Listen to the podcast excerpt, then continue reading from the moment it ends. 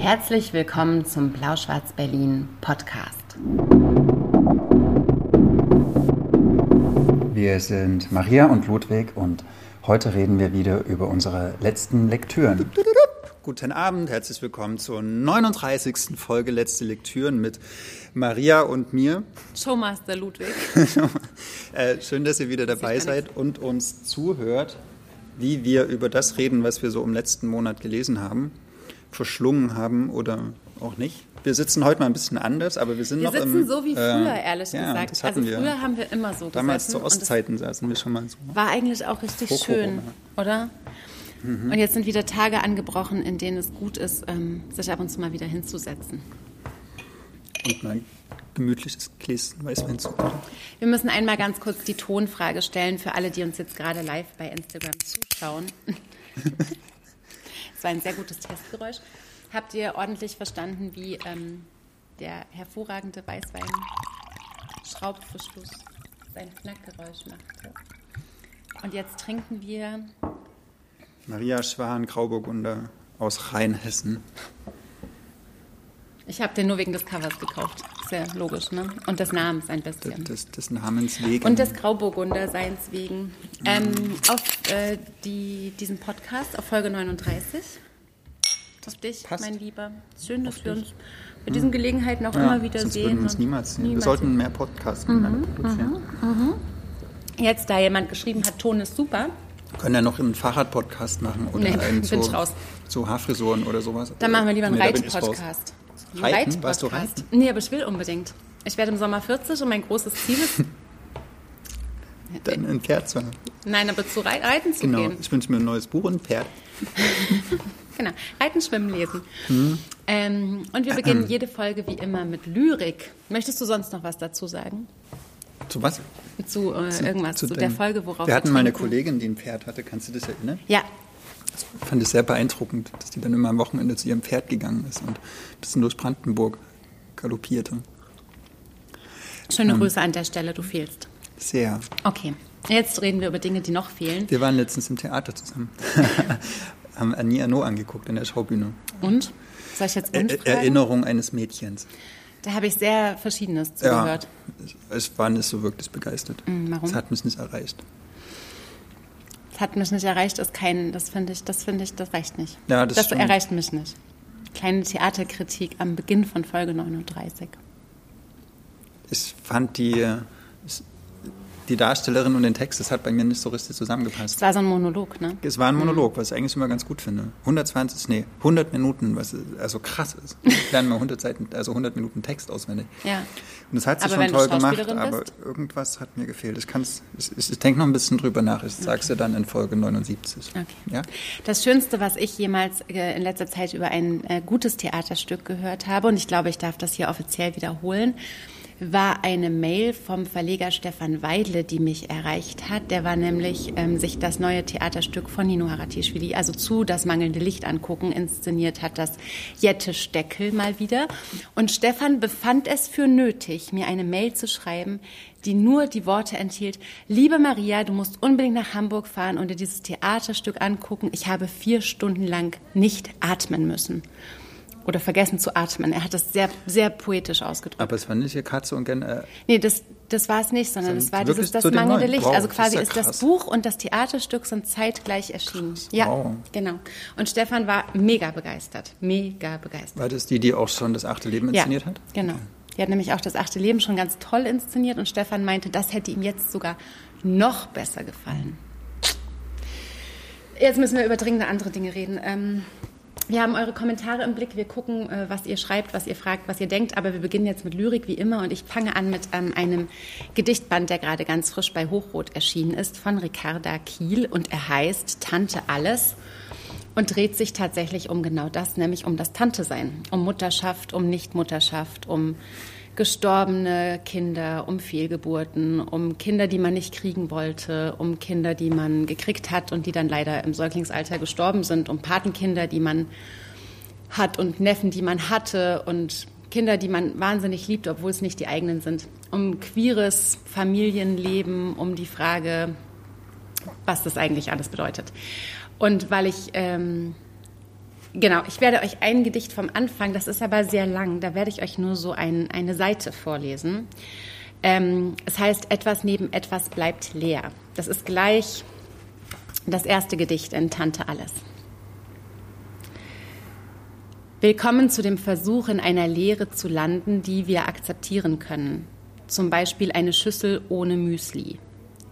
Oder zum Beispiel, wir füllen einen herzförmigen Luftballon mit Helium und lassen los. Welche Farbe hat er wohl? Rot ist er, natürlich rot. Er spiegelt sich in der Pfütze und dann im Fenster und dann im Amselauge.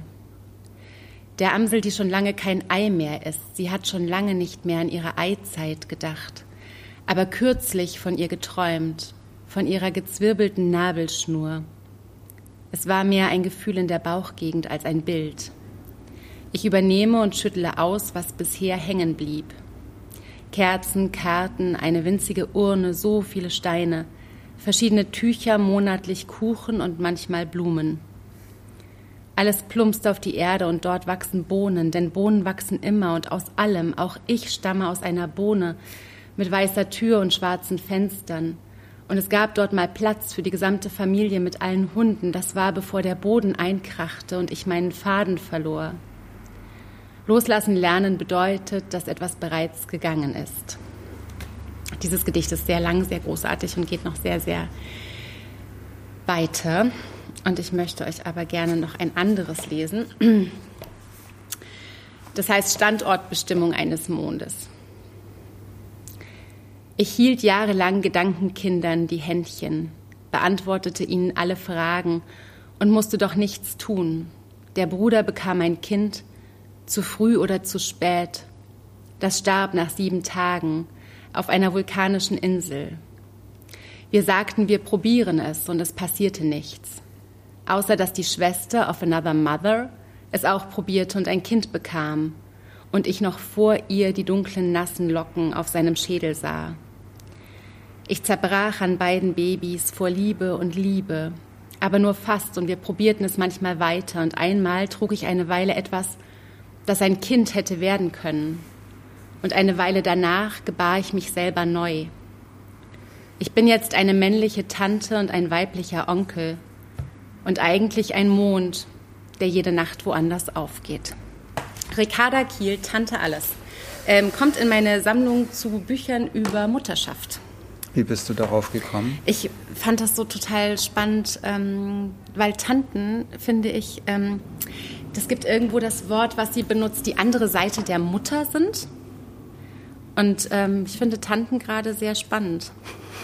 Tanten, Tanten. Das ist ja ein Verlag, spannend. der nicht so ins Auge springt auf den ersten Blick. Aber so Lyrikkennerinnen. Ja, das schon, genau. Aber, sehr, ja, wir ja, sind genau. ja schon Lyrikkennerinnen. Ja. So, ich habe die auch immer im Laden. Ich beobachte auch immer, was mhm. da was da erscheint. Ich finde, ich finde es dann nicht immer gleichermaßen, dass es mich so anspricht, aber bei Ricarda Kiel war ich sofort cool. angefixt. Genau. Ricarda Kiel, Tante Alles bei Hochrot. Kostet 8 Euro, beschäftigt euch viele, viele Wochen. Vamos. Vamos. Und jetzt vamos du? Mann oder Frau zuerst? Oh, ähm, ähm, erst den Mann, dann die Frau. Ja, okay. Ah, die Frau mehr Zeit. Ja. Entschuldige kurz, nee, Estellchen, das gibt es leider nicht bei Genial Lokal, weil hochrot so klein und süß und ähm, so weiter ist. Kannst eine Mail schicken an Ocelot, schicken die dir das mit der Post. Die Guten. Die Guten. Ich habe Mattia in Solia gelesen, Die Hungrigen, ähm, in der Übersetzung von, Achtung, Achtung, Martin Hallmannsecker aus dem Italienischen erschienen im Karl Rauch Verlag. Den Karl Rauch Verlag hatten wir dieses Jahr, glaube ich, schon mal. Bei mit, äh, Andreas äh, Donat und, und Tiamo äh, und Hanne äh, aus Starvik. Hanne aus Starvik. Und er bedankt sich auch im Nachwort in der Danksagung bei ähm, Hanne aus Starvik. Was? Ähm, weil ihr an mich geglaubt habt und mir gezeigt habt, dass das Unerwartete geschehen kann. Ah, das liegt ja aber auch daran, dass Hanne aus Starvik sich in ihren italienischen Verleger verliebt genau. hat. Genau.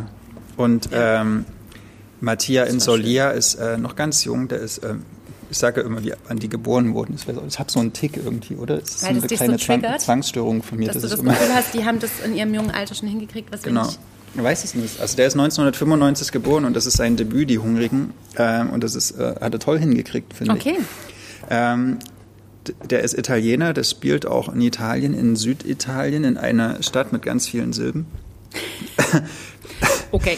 ähm, und in einem Haus, da wohnen zwei, also es geht um zwei Brüder. Der äh, ältere, der heißt ähm, Paolo, der jüngere heißt Antonio. Paolo ist 22, geht schon arbeiten auf dem Bau. Mhm. Äh, Antonio ist 19 und es sind die letzten Sommerferien vor seinem letzten Schuljahr. Also es sind seine letzten Sommerferien letztendlich mhm. so. Ähm, genau, also er geht noch zur Schule und macht dann irgendwie Abschluss ähm, und kann deswegen die Sommerferien auch noch ein bisschen mehr genießen.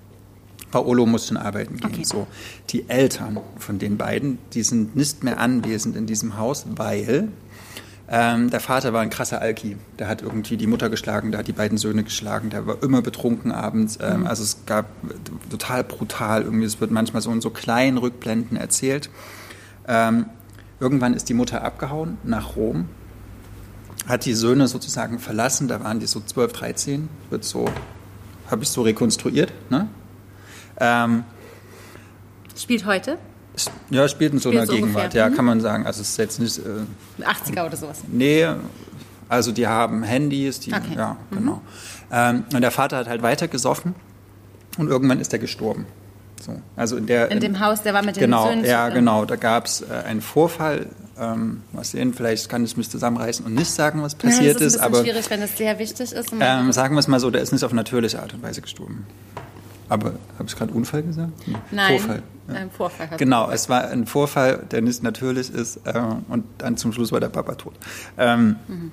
Und die zwei Söhne wohnen halt jetzt alleine in diesem Haus. Und man kann sich so vorstellen, einer so 11., 12. Klasse und einer gerade das erste, genau, das erste eigene Geld verdient, genau so, wie man sich das vorstellt, leben die. Also die haben irgendwie Fast Liegestühle im, im, im, Wohnzimmer, die haben mit einem Besenstiel machen sie den, tippen sie im Fernsehen das Programm, weil sie, die, weil sie die, die, genau die Fernbedienung zerschossen haben, die kiffen den ganzen Tag, die saufen unglaublich viel, auch, also auch nicht so Bier oder Wein, sondern äh, so, so Krapper die ganze Zeit und Wodka und wirklich richtig viel. So. Und, äh, und dann kommen immer die Jungs vorbei und dann fahren sie nachts besoffen mit dem Moped irgendwie und dann ähm, und es wird, äh, dann gehen sie Samstagnacht in den Club und es gibt so halt so eine Männerklicke, also so diese so die, die Freunde von dem älteren Bruder und die Freunde von dem jüngeren, aber auf jeden Fall alles sind Typen. Mhm. Oh Gott, äh, und, dann, und, dann, fahren die in diesem kleinen Italien, in dieser kleinen italienischen Stadt, da gibt es sowieso eine Bar, wo man hingeht, die dann San Remo oder was weiß ich heißt. Mhm.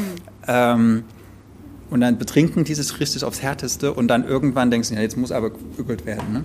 Und dann geht da ältere Bruder meinetwegen mit einer Frau auf Toilette, total betrunken eigentlich schon. Und sie mhm. will es halt auch irgendwie, weil sie es vielleicht auch so ein bisschen hinter sich bringen will, weil sie noch Jungfrau ist oder so. Also, mhm. äh, und dann vögeln die da zwei Minuten super schlechten, betrunkenen Sex. Und dann geht jede wieder in ihre Gruppe so. Und die denken, okay, das ist jetzt halt die Annäherung zwischen Mann und Frau. So.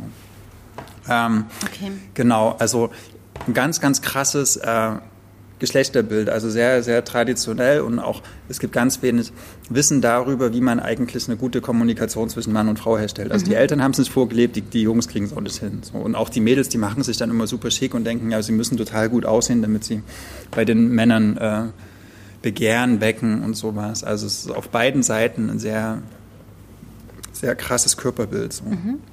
Und die Jungs auch dadurch, dass sie sich die ganze Zeit betrinken. Also es ist auch so super selbstzerstörerisch. Und der ältere, also, und das Interessante ist, es wird so zwischen den, das Verhältnis der Brüder so dargestellt. Der, der Ältere ist halt der Dominante und sagt so, du darfst niemals nachgeben. Wenn du nachgibst, mhm. dann ist es schwul und schwul sein will niemand und sowas. Und also so, der, der, der drückt den sozusagen das toxische Männlichkeitsbild seines Vaters, drückt er seinem Bruder sozusagen auf. Das wird in die nächste Generation gegeben.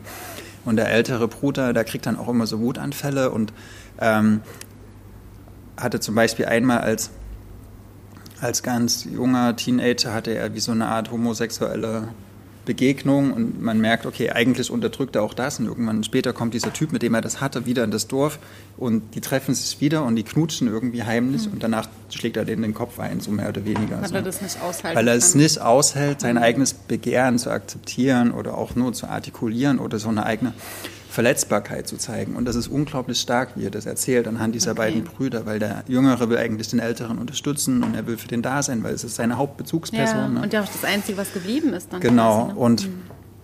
Ähm, und der Ältere will halt der große, harte, starke sein und sowas und kommt aber überhaupt nicht klar. Also der, der Versuch zu bestehen in einer Welt, in, in, in der man halt keine Schwäche zeigen darf mhm. als Mann. So. Und das fand ich unglaublich stark erzählt und gleichzeitig ist es aber auch so, also ganz schnell, also es passiert auf jeden, also passiert unglaublich viel, es gibt kaum Introspektion, also man, es wird alles über die Handlung erzählt, ja. deswegen, ich habe das irgendwie in anderthalb Tagen durchgelesen. Das hat jetzt auch wie viele Seiten? Das sind 150 ja, oder was? so 200? knapp 200. Äh, 200, genau. Okay.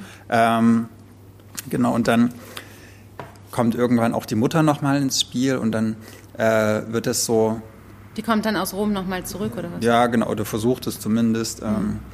Und es endet, naja, eigentlich kann, man kann sagen, man kann sagen, wie es endet, weil das ist gleich auf Seite 2, man wird äh, erzählt, wie der ältere Bruder erschossen wird. Oh und der jüngere oh. wirklich in, eine, in einer an einer infernalischen Geste aus, aus Liebe und Trauer und Wut liegt ja. er, hat er seinen, seinen blutenden Bruder in der Hand. Also, das war, also du schlägst dieses Buch auf und bist sofort mittendrin ja. in, in, in, den in krassesten Bildern. Also wirklich, das ist so herzzerreißend gut erzählt. Mhm. Ähm, und wie dieser Bruder da mitten auf diesem Marktplatz seinen anderen Bruder in der, in, in der Hand hält und der ist halt tot, der guckt die, den mhm. Himmel und sieht nichts. Irgendwie so wird es beschrieben. Ganz, ganz okay. toll. Äh, und dann gibt es halt zwei Monate früher, wie ist alles passiert. So. Und, und, dann gehst du durch diese ja, zwei genau. Ähm, Sommerferienmonate. Ja, und, und mhm. diese, diese Ausweglosigkeit in so einem Dorf, wenn man nie das beigebracht bekommen hat, mhm. äh, meinetwegen Schwäche zu zeigen oder auch wenn, wenn ein intellektueller Ehrgeiz als verpönt gilt. Ne? Also wenn man sagt, ja, ja, du lernst zu viel, das ist, äh, mhm. du bist schwul, weil du liest, so nach dem Motto. Ähm, all diese Sachen werden da auf eine, auf eine ziemlich gute Art verhandelt, ohne dass es halt so ähm, dass es gesagt okay. wird, sondern es wird erzählt. Ja, ne? Und ähm, das fand ich. Das ist ja sehr dialogisch. Ja, hm. ja.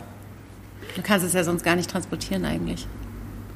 Genau, und ja. was ich auch spannend fand, dann will der kleine Bruder, suchte halt so einen Nebenjob und dann arbeitet er in einer, oder soll der in, einer, in so einer reichen Villa soll der arbeiten. Und dann sieht er so, ähm, wie andere Leute leben. Und dann wird ähm, mhm. die Klassenfrage auch total gut verhandelt, weil okay. sie sind halt so, kann man schon sagen, wie so der gesellschaftliche Abschaum. Die, also der Bruder arbeitet auf dem Bau, der ist ein Handlanger auf dem Bau, die haben überhaupt keine Kohle, die Eltern haben denen keine, äh, nichts mitgegeben, so mhm. wirklich. So. Und ähm, was bedeutet das, wenn man so auch so durch, durch seine Herkunft so auf eine gewisse eine gewisse gesellschaftliche Position so de determiniert ist. Ich glaube, mhm. da kommt auch eine ganz große Wut. Oder daher, oder daher kommt auch diese Wut von diesem, diesem großen Bruder, mhm. weil er halt ähm, eigentlich sich ein besseres Leben erhofft, aber er weiß genau, es gibt kein besseres Leben kommt für ihn als da auf, raus, ne? auf, dem Bau. Und dann rebelliert er halt, aber okay. auf so eine ultra brutale Art. Und dann, ja. Da gibt es einmal, da ertränkt der Vater ein paar Katzen und das ist, das ist, halt eine Metapher, aber ich finde, das trifft ganz gut. Die, die, kleinen Katzen hatten doch nichts getan. Ihre einzige Schuld hatte darin bestanden, im falschen Haus geboren worden zu sein. Na, das ist quasi so eine Metapher für genau, ihr eigenes Leben. Ja, und, und dann werden sie halt ertränkt. Und, äh, aber ist es nicht super anstrengend zu lesen gewesen? Nö. Nö, okay. Weil es ist halt so ein, so ein, so ein harter Jungsroman irgendwie, aber man sieht die ganze Zeit diese Zerbrechlichkeit dieser harten Jungs und diese, hm. diese Zartheit, die eigentlich da ist, aber die, kein, die keinen Kanal findet. Und mhm. ähm, vielleicht wird da so ein bisschen ex negativo erzählt, was man äh, in Männlichkeitserzählungen, ähm, in, also zumindest so klassischen, immer falsch gemacht hat. Dass es halt keine Möglichkeit gibt, Schwäche zu zeigen in Catania geboren, hat an der Sapienza in Rom studiert. Hm. In Catania ist ähm, Gogliada Sapienza geboren. Ach, was? Das ist lustig, ne? Hm. Ja, deine Italienerin. Mhm. Aber es ist total spannend. Ist, ist Italien nicht irgendwann Gastland nächstes Jahr vielleicht? Frankfurt? Ist auch ganz frisch, also quasi ähm, erschien 2020 auf Italienisch und das ist tatsächlich ganz spannend, was dann dazu führt, dass es doch relativ schnell übersetzt wird oder auch nicht. Hm.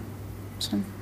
Aber ich fand es echt äh, toll, auch so dieses, dass diese Jungs eigentlich nichts anderes, in, also dass, dass das Beste in ihrem Leben eigentlich ist, wenn die in so einem Schlauchboot liegen, auch ein bisschen auf dem Meer rumtreiben, kiffen und harten mhm. Alkohol trinken. So, das ist so der, das Schönste, was denen passieren kann. In dem Moment, wo sie das erleben, so eigentlich mhm. die Welt oder die Zeit kurz stillstehen. So. Und das ist so eine, so eine traurige Erzählung auch eigentlich mhm. der eigenen Biografie, weil die auf so einem stumpfen ähm, Alkoholhedonismus beruht. So, es gibt nichts Höheres. Und aber der Jüngere entflieht ihm dann auch. Also der schafft es dann Dass auch. du kriegst so. quasi noch so ein Happy End äh, raus. Naja, äh, was heißt Happy End? Also der Bruder stirbt und deswegen kommt er raus. Ich glaube, wenn der Bruder nicht gestorben wäre, Das wäre Preis. genau, so, weil der ist loyal. Oh wow.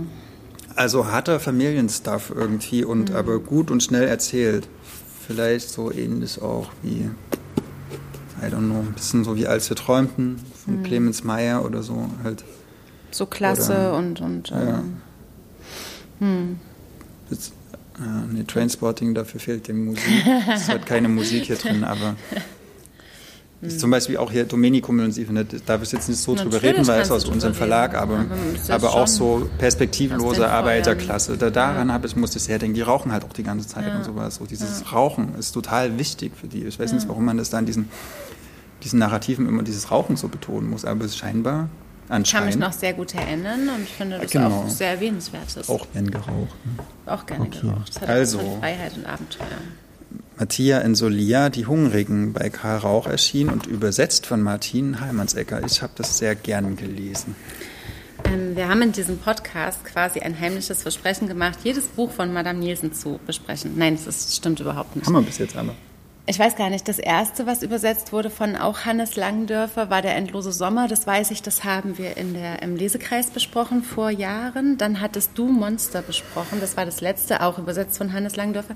Das habe ich angefangen zu lesen und musste das beenden, weil ich es nicht ertragen habe. Und ich ertrage, weiß Gott, So gut.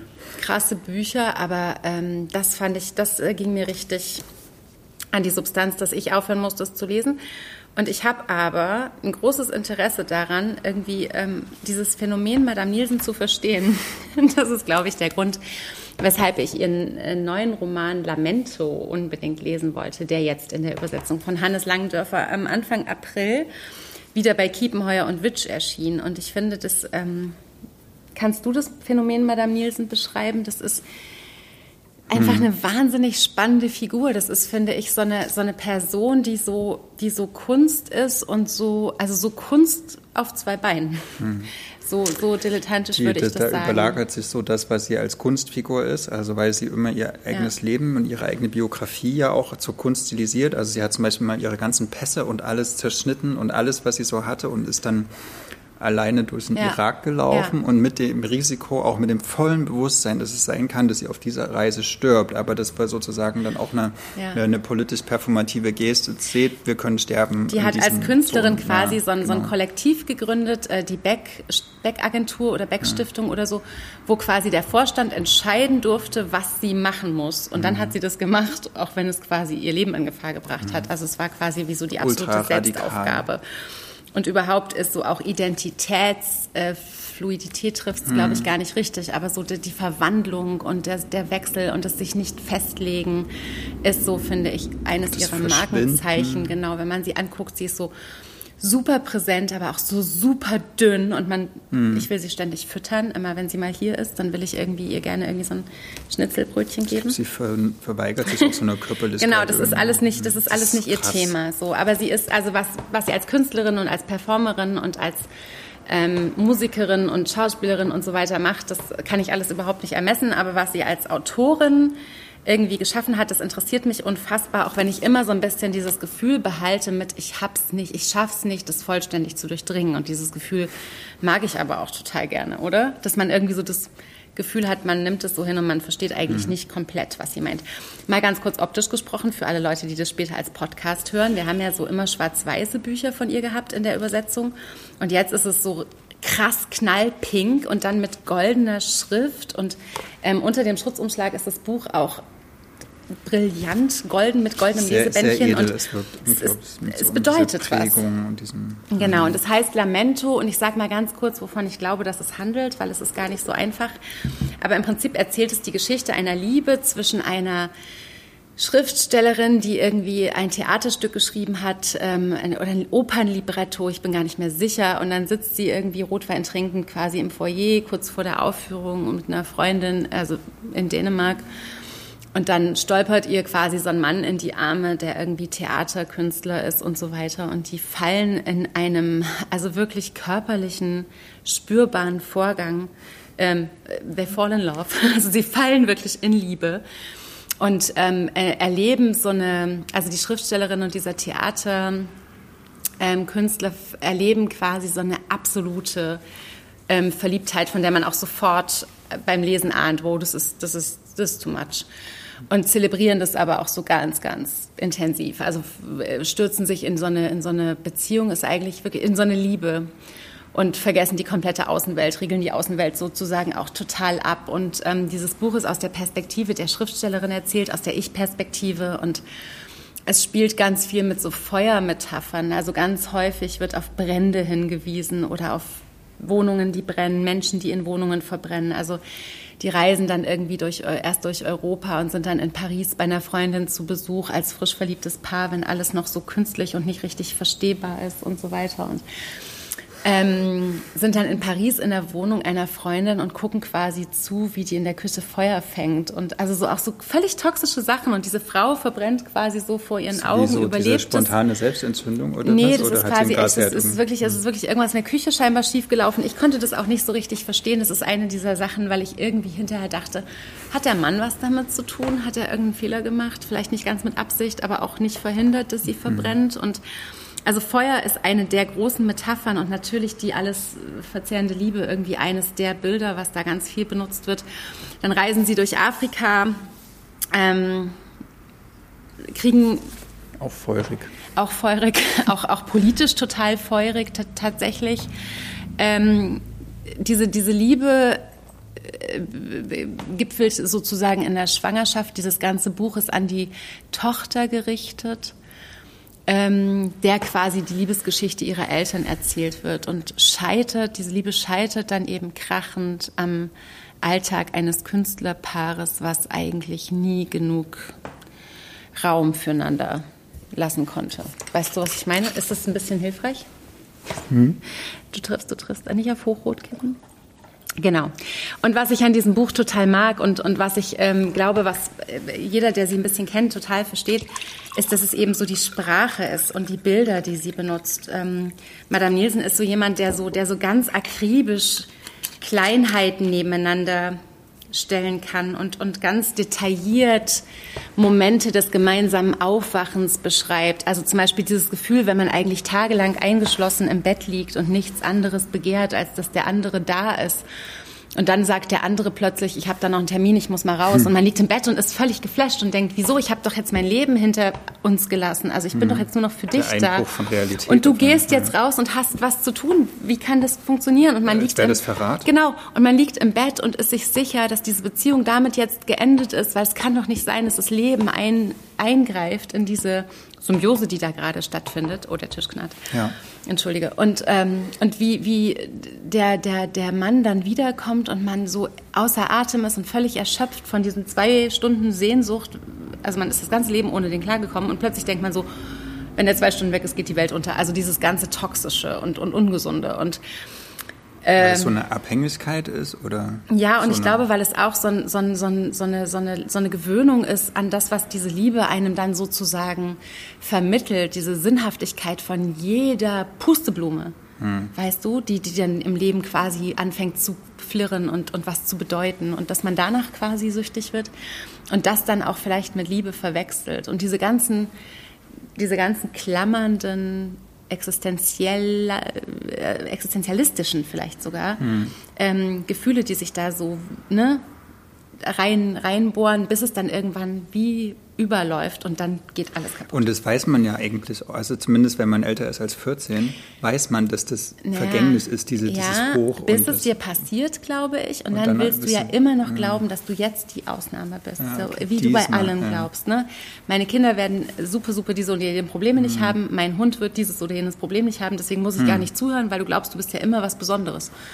Und ähm, und das gegossen in eine Sprache, die einfach super, ähm, ich weiß gar nicht, sehr, einerseits sehr explizit, sehr fragmentarisch aber auch und dann aber so den Blick und diese künstlerische, diesen, diesen Willen haben, sich künstlerisch auszudrücken, indem man eben auch so ganz Banales in kurzen Passagen wuchtig mhm. beschreibt, so wie Madame Nielsen eben ist. Und ich ähm, schätze sie wahnsinnig dafür und finde sie auch super so großartig und so anstrengend, wie eben Künstlerinnen sind.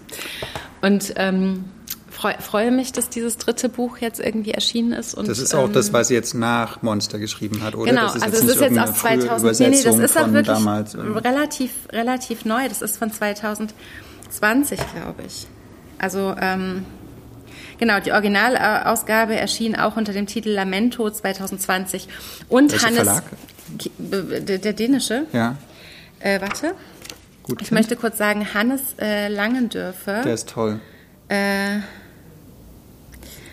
Madame Nielsen und Grief, ist Grief vielleicht Ja, der, Grief, der Originalverlag? ja? Also Hannes Langendörfer, den wir wirklich auch kennengelernt haben, als er uns Madame Nielsen sozusagen vorgestellt hat, als er hier im Lesekreis mit uns saß und irgendwie versucht hat, uns ihr Werk aufzuschließen, wie der, wie der Kerkermeister von, weißt schon. Ähm, der hat wirklich wieder ganz großartige Arbeit geleistet, weil es liest sich und ich höre ihre Stimme und sie spricht fließend Deutsch und ich höre ihre Stimme und ich weiß ganz genau, dass es jeder Satz so ist, äh, wie sie ihn quasi Das gemeint ist hat. Eine große Leistung, muss ich Hannes sagen. Langdörfer.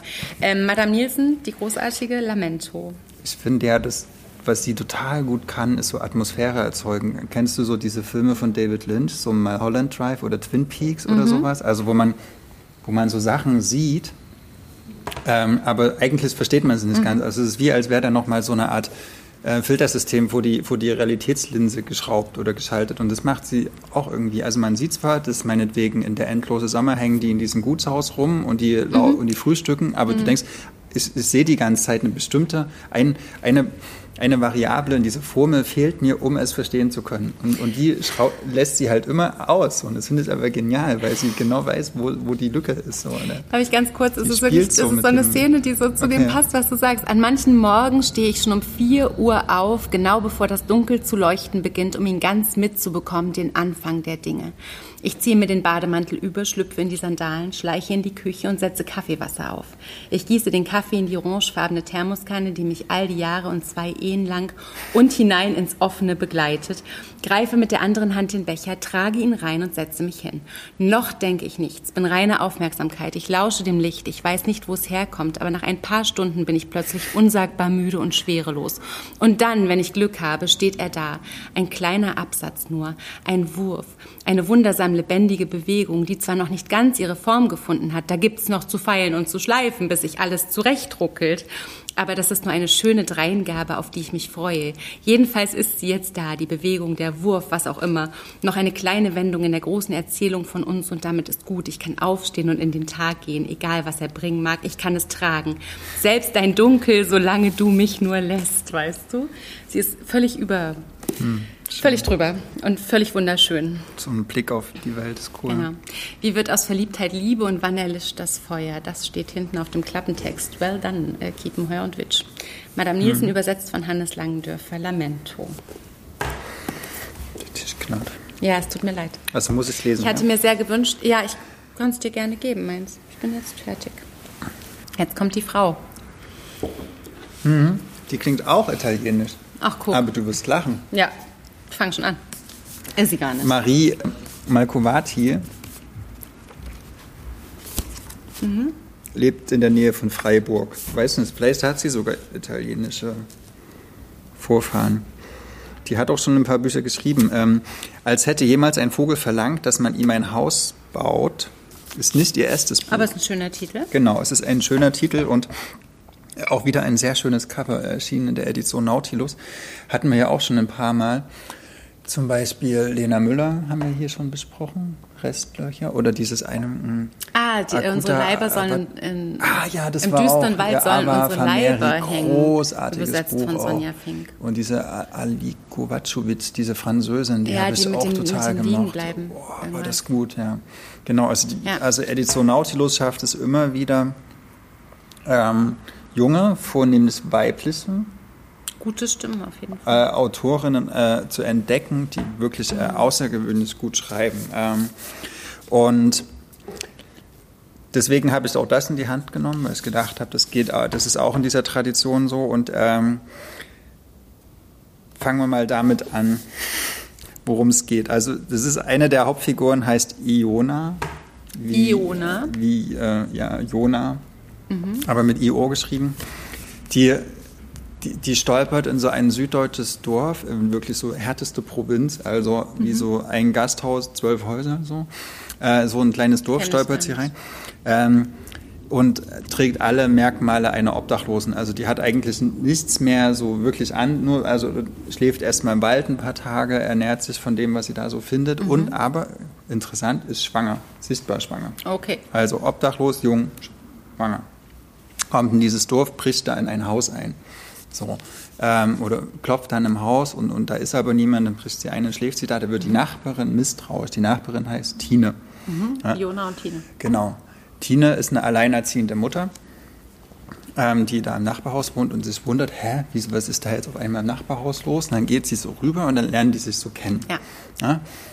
Ähm, und dann fragt diese Tine so, diese Jona, was machst du in diesem Haus? Und dann sagt Jona, ja, ich suche meinen Vater, der wohnt hier. So. Und dann wissen wir, okay, es gibt noch einen Vater oder irgendeine ältere männliche Person, ähm, die in diesem Haus gewohnt hat. Ähm, der heißt, glaube ich, Tove oder so. Warte mal. Ähm, Deine Schrift kann das mal echt lesen. Tavo, Tavo heißt der, genau. So, und der ist aber weg. So.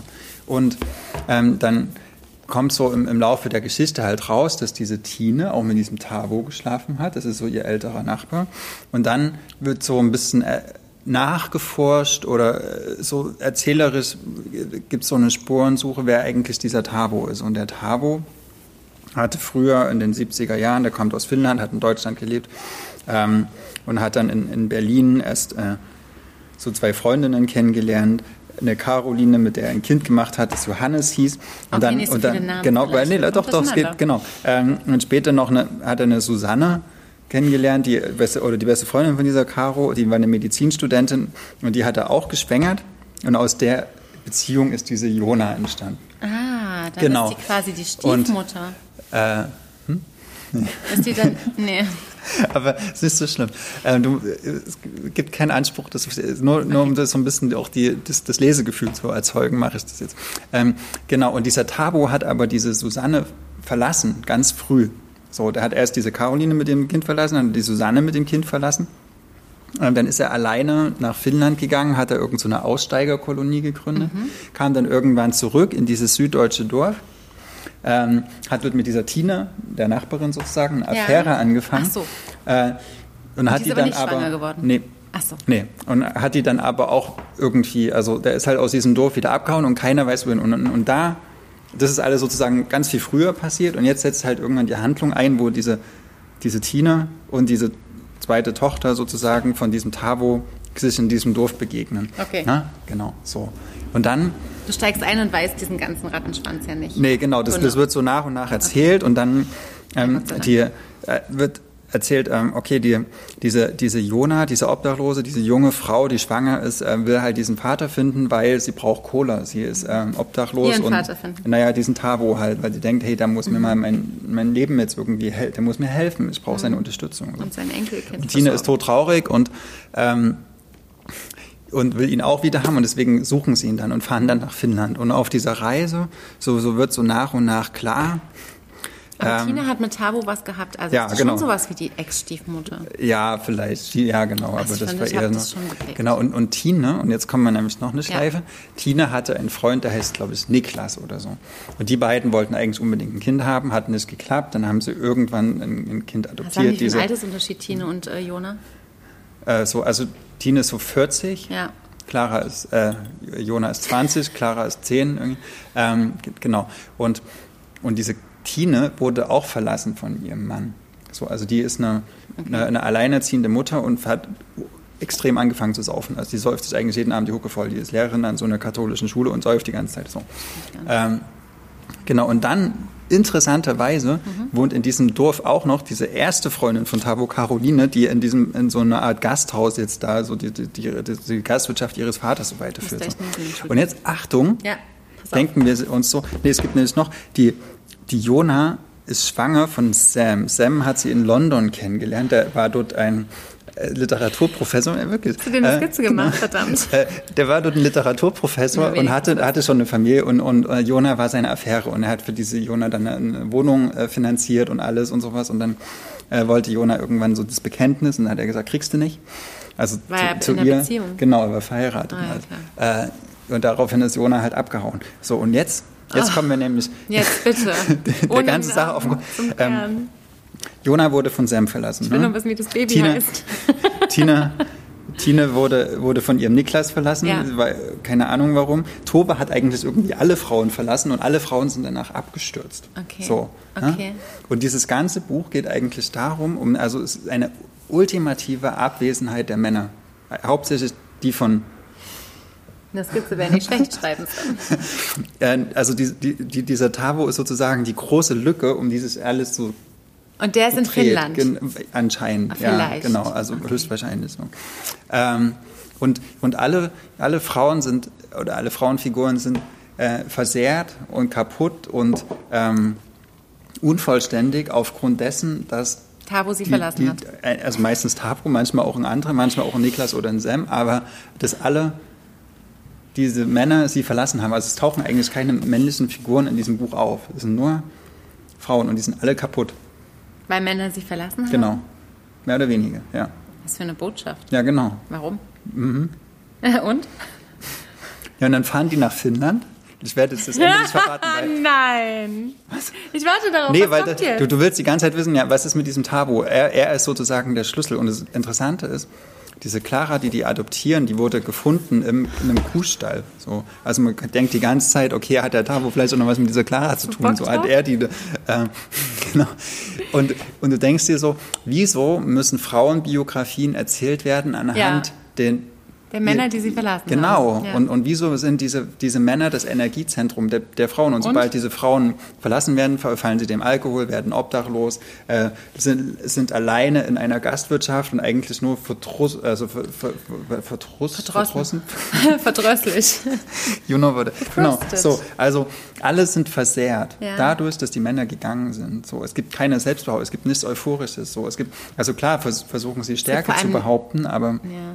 Ähm, das funktioniert nicht so richtig. So, also die, die einzige Stärke, die sie eigentlich äh, empfinden können, ist durch eine Art von Verbundenheit unter den Frauen, so zueinander irgendwie, dass sie sich, dass sie sich zusammenschließen, aber es ist auch mehr so eine Hassliebe zum Teil, also die, die streiten auch ganz schön. Mhm.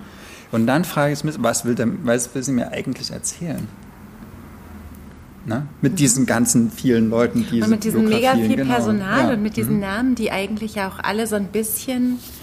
Also man denkt ja, das bedeutet alles irgendwas. Tut's wahrscheinlich nicht. Manches, ja, dann, und dann wird zum Schluss gefragt, warum geht er nach Finnland? Und dann haben sie gesagt, ja du, das ist so kalt, da vergisst du alles andere. Und wenn du es nicht vergisst, kannst du dich immer noch in den Schnee legen und sterben. Das fand ich ganz schön. Also diese, diese Finnland-Szenen fand ich ähm, sehr eindrücklich, aber wenn man so viele Figuren einführt, die alle irgendwie auch sehr komplexe Verhältnisse zueinander haben, ich finde, dann brauchen die mehr Raum als 200 Seiten. Also dann muss man vielleicht die einzelnen Beziehungen, zum Beispiel äh, Jonathan Franzen kann das total gut. Findest du blöd, aber also man braucht einfach Zeit, um, um diese verschiedenen Psychologien aufzubauen und dann auch zu, zu zeigen, was. Aber jetzt mal ganz ehrlich, hättest du davon noch 200 Seiten lesen wollen? nee. naja, warum hätte sie das dann machen sollen? Naja, vielleicht, oder vielleicht, So ja von Franzen auch keiner. vielleicht wäre es dann schlüssiger gewesen. So, so habe ich mir das gedacht, dass. Aber dass du bist dran geblieben. Es ja, hat dich ja interessiert. Du bist ja über. Ja, weil ich die ganze Zeit wissen 200 wollte, was mit diesem scheiß Tabo so. ist. So, weil er sozusagen die, wirklich, er ist dieses schwarze Loch und ein schwarzes Loch, es saugt alle Energie auf. So. Mhm. Was ja auch ein und guter, also das ist ja auch ein, also das ist ja ein guter, du hast gerade gefragt, was will sie damit sagen, aber das ist ja schon eine gute, Das ist dramaturgisch gut. eine gute Ja, ja, das Aussage stimmt, und das ja. ist ja auch ein Buch äh, Ich finde es auch, nicht, ich find's wert. auch nicht komplett misslungen. Ist ich es finde, sprachlich? ähm, ah, die hat geile Metaphern. Thanks a Warte. lot. Ah, Gut, dass ich okay. gefragt habe. Sie betrat den Raum wie eine Abrissbirne. Okay, jetzt mal ganz ehrlich, das findest du keine geile Metapher, oder? Das würde ich sofort rauslektorieren. Ja? Ja, ich finde es unmöglich. Ich hasse sowas. Okay, okay. Entschuldige. Gib mir noch eine Chance, okay? Ja, nee, dir nicht. Also dir immer. aber- Und jetzt saß er hier mitten im Bratendunst des Dorfgasthofs wie die Pointe eines Witzes, den sie nicht verstand. Okay, der ist gut. Der ist gut. Aber ein Raum betreten, eine Abrissbirne betritt nichts. Das würde man auch nicht sagen. Naja, danach ist Ruhe halt. So. Naja. Danach ist nur noch Staub. So meine ich. Okay, ich verstehe. Also das mit dem Braten fand ich wieder gut. Nochmal, noch einen, bitte? Weiß ich nicht. Nochmal so Zünglein an der Waage jetzt. Kuchen war Unterdrückung. Es geht auch. Kuchen war Unterdrückung, finde ich super. Genau, es, es, geht um die Frauen, die immer den Kuchen ja. zu allen möglichen äh, Benefizsachen in der Schule backen ja. müssen. Und sie, genau. und sie hatte überhaupt keinen Bock zu backen. Ja. Sie versteht das Prinzip Kuchen ja. Doch. Das Prinzip, äh, dass, dass dieses Kuchenbackzwang genau, so, ist ja das Problem ja, so, daran. So ne? Fett und Zucker irgendwie. Aber da haben sich schon, ehrlich gesagt, da mhm. haben sich schon wirklich, ich meine, seit ja, diesen kompletten Hollywood-Filmen, die sich mit, mit äh, toxischer Care-Mutterschaft auseinandersetzen, ist dieses Kuchenthema eigentlich abgearbeitet, finde ich. Okay, eins, ja. eins. Das, das ist wirklich witzig. Ja. Der Wellen, also Sie sind auf irgendeinem Schiff, müssen irgendwo hin. Der Wellengang war enorm gewesen. Sie hatten keinen einzigen Wal gesehen. Ah, genau, Sie wollten Wal, Wale sehen. Irgendwo. Äh, nur Wasser und Himmel und wieder Wasser. Und dann hatten Sie die Augen nur noch geöffnet, um die kleinen Beutel zu treffen, was Ihnen zumindest hin und wieder gelungen war. Und jetzt kommt die Metapher. Ja. War nicht ihr ganzes bisheriges Leben genau so verlaufen? In Erwartung überwältigender Erlebnisse war sie hinaus in die Welt gefahren, um am Ende froh darüber zu sein, immerhin nur einen Teil ihrer Kleidung vollgekotzt zu haben. Okay. Okay, es hat einen Witz. Genau, es, aber es, es ist auch ein bisschen Karlauer finde ich. Naja. Aber es ist witzig, ja. Mm. Ja, okay. Ähm, sehr kreativ. Okay. Ja, das auf jeden Fall. Und du hattest Spaß beim Lesen. Das würde ich jetzt mhm. gerne nochmal so rausfinden. Das hat sich mir noch nicht hundertprozentig erschlossen. Ja, dann Ludwig? Ich musste mir die ganze Zeit mitschreiben, wer jetzt mit wem was wie hatte. Was ist jetzt, also dass ich das jetzt eben so erzählen mhm. konnte, ist das Ergebnis einer, einer langen Skizze. Übung. Genau. Du hast eine Skizze gemacht. Nee, ich mache immer, mach immer Skizzen. Okay. Ich will kein, nein, niemals. Ich schreibe mir immer niemals, die, die ich, nein. Ich würde, wenn es die Geschichte nicht hergibt, dass es in meinem Ich würde Gehirn meinen bleibt. eigenen Namen vergessen, wenn Dennis auf meinem Ausweis stehen würde. So wirklich. Ich, ich bin schlecht in sowas. Ich habe kein gutes Gedächtnis. Und deswegen, Aber ich will mir sowas nicht aufschreiben. Und ich finde, wenn Leute unnötig Personal einführen und unnötig Namen droppen, die keine Bedeutung für die Geschichte haben, ja, Chapeau, ärgert es mich kannst. unfassbar. Also Nö, ich merke mir die dann nicht. Ja, aber ich meine, wenn ich darüber reden will, will ich da schon. Aber ob die jetzt Susanne oder, oder Franka oder, oder ja. Cordelia heißen, ist mir relativ wurscht. Aber vielleicht ich hatte den Anspruch, dass es jetzt, wenn für euch auch, ne, für dir, dass, ähm, bitte, bitte, dass ich irgendwie auf es schaffe, diese, diese Geschichte noch zusammenkriege. So. Ja, das stimmt. Und, und das ist ja anhand der Namen. So. Also wenn die Namen irgendwie, oder? Entschuldige, ich habe noch Heuschnupfen, ich muss gleich Merkst du dir dann Nachbarin 1, Nachbarin 2, Mutti und Sohn? Nee, dann hat er mit einer geschlafen, dann hat er mit einer ein Kind gekriegt und mit einer mhm. anderen hat er dann, also ich Vielleicht habe ich auch diese Skizze gebraucht, um überhaupt bis zum Ende durchzublicken. Ja, das kann sein, ja. das kann sein. Ja, und manchmal macht es ja auch total Sinn. Okay, ich sag nochmal ja. den Namen. Ja, bitte. Marie Malkovati, als hätte jemals ein Vogel verlangt, dass man ihm ein Haus baut, äh, erschien in der Edition Nautilus, ein toller Verlag. Ich habe überhaupt keine Ahnung, aber es haben jetzt ganz viele Leute irgendwie immer kommentiert, dass sie sich daran erinnert gefühlt haben, an den Ohrwurm She Came In Like a Wrecking Ball. Hm. Es ist irgendein Musikstück, was Kann ich nicht sein. kenne. Ja, kenne es auch nicht. Äh, könnt ihr mal ganz kurz sagen, warum das so geil ist? Weil ich habe keine Ahnung von Musik. Und, das sind, ähm, glaube ich, beide ziemliche Musik. Nee, du hast Ahnung? Nee, ich müsste gleich mal niesen, aber ich habe nur Heuschnupfen, macht euch keine soll Sorgen. Ich das, soll ich nein, das Mikrofon nein, so ein bisschen... Nein, es ist okay. Ich sag vorher Bescheid. Es dauert jetzt halt einen Moment. Wir sind dann froh, wenn du nur einen Teil unserer Kleidung voll genießt hast. Das geht schon. Gar nicht schlecht. Okay, bist du fertig mit Marie Malkovati? Äh, oh, was ein schöner von. Name Entschuldigung. Also wenn ihr das mit dem Wrecking Ball, She Came In Like a Wrecking Ball, das ist bestimmt irgendeine super... My, Miley Cyrus. Kennst du das okay, nicht? Wissen. Ach, Miley Cyrus. Tobi, danke. Oh, danke, aber wir kenn, ich kann, die kannte nichts Miley sagen. Cyrus, frag mal Magda. Ist ja gerade nicht da. So. Magda, hörst du zu? Okay. Wegen der ersten Textstelle, die Ludwig als. Metapher kolliert, das war quasi die deutsche Übersetzung. Von Miley Cyrus. I don't Ah. I haven't. Oh, sie singen es sogar. Ah. She came in like a wrecking ball. Und ich Sing nochmal. keine Ahnung. Ich Danke, singe nur noch gegen so, Geld, darüber äh, reden wir am Ende der, der Unser, Vorstellung. unser popkulturelles Wissen liegt ja, da, da nieder thanks schon. a lot. Also thanks a lot. Okay, bist du fertig mit Marie Malkovati? Ähm, bin ich dran? Go for it. Like a wrecking ball. Aber dann lobe ich die Metapher ja verlöst ohne. Naja. Na, wir schaffen das schon. Ach. Okay. Also, ihr Lieben, ich habe gelesen aus dem Gogols Verlag. Ich habe nur rosa Ach. Bücher heute dabei. Ich habe gedacht, was nehme ich heute? Ach, der rosa Bücher Podcast auch Das für ist nicht die. rosa, das ist rot. Ich finde, es ist rosa beige. Und Das ist rosa. naja, aber naja, komm, wir können so nicht, nicht so hart diskutieren. Es ist nicht knallrot. Ich finde, es ist rosa beige. So ein Plas- Entschuldigt Ja, kurz, Entschuldigung. ich habe gelesen, Viktor Schklowski Zoo, Briefe, nicht über die Liebe oder die dritte Heloise aus dem Russischen von oh. der großartigen, der bewundernswerten, der unfassbar tollen Olga Radetzkaya. Toll. Ich muss es, glaube ich, nicht mehr sagen, aber der Googles Verlag, einer unserer, also ich weiß nicht, deiner auch, meiner absoluten Lieblingsverlage, weil er seit diese Zahl kann ich immer nicht richtig, ich glaube 2014 vielleicht oder 2013 oder vielleicht 2012, immer nur zwei Bücher pro Programm macht, also zwei im Frühlingsprogramm, zwei im Herbstprogramm und immer Neu- oder Wiederentdeckungen aus Nord- und Osteuropa in Neu- oder Erstübersetzungen macht, mit wunderschönen Vorworten und Nachworten und also eigentlich immer nur Nachworten. Und Angaben zum Autor, zur Autorin, also Autorinnen gibt es noch weniger, aber im Herbst wird sich das auch ändern. Und immer wieder so, wie, so Bücher als, als so literarische Perlen entdeckt, die vergessen wären, wenn es diesen Verlag nicht gäbe, der in so schönen Ausstattungen und meistens mit so Covern von Mirko, Mirko, Mirko Meckel heißt er oder Mirko Merkel, das muss ich mal gucken. Zum Siebdruck. Super schöne, super schöne Cover macht und ähm, Mirko Merkel. Und dieses Vorsatzpapier. Und dieses knallblaue Vorsatzpapier. Jedes Mal mache ich ein Googles Buch auf und gucke, wie das Vorsatzpapier ist. Und ich entdecke immer wieder unfassbare Menschen, von denen ich niemals im Leben was gelesen hätte. Und jetzt ist es Viktor Schklowski.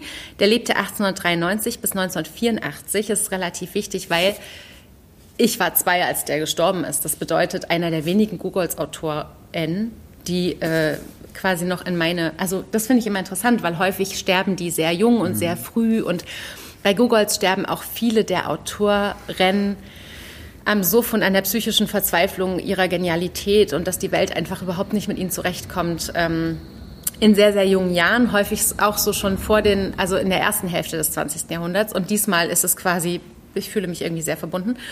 Und ja, zur gleichen Zeit. wir haben zwei Jahre lang mhm. zur gleichen Zeit geatmet.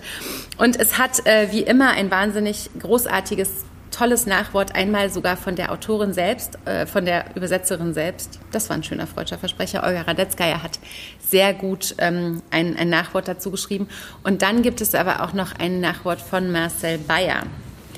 Und ähm, Genau, was ich vielleicht kurz dazu sagen möchte, ist, ich kann gerade nur sehr fragmentarisch lesen. Das tut mir gerade total gut, Dinge zu lesen, die nicht mega anstrengend und mega lang sind.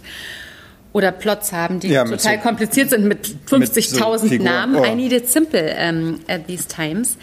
Und was ich total mochte, ist, also der Googles Verlag, und das ist total unfassbar, hat in diesem Programm, also jetzt im Frühjahr 2022, zwei Bücher herausgebracht und das eine ist ein, äh, eine, ein ukrainischer Roman, also aus dem Ukrainischen übersetzt. Würdest du ihn schnell holen, bitte, sei so lieb. Und das andere ist eben dieser russische Klassiker von Viktor Schklowski. Ähm, ich glaube, der liegt auf dem Googles-Tisch. Und ähm, das ist auch so, dass ganz viele Leute gesagt haben, das kann ja eigentlich nur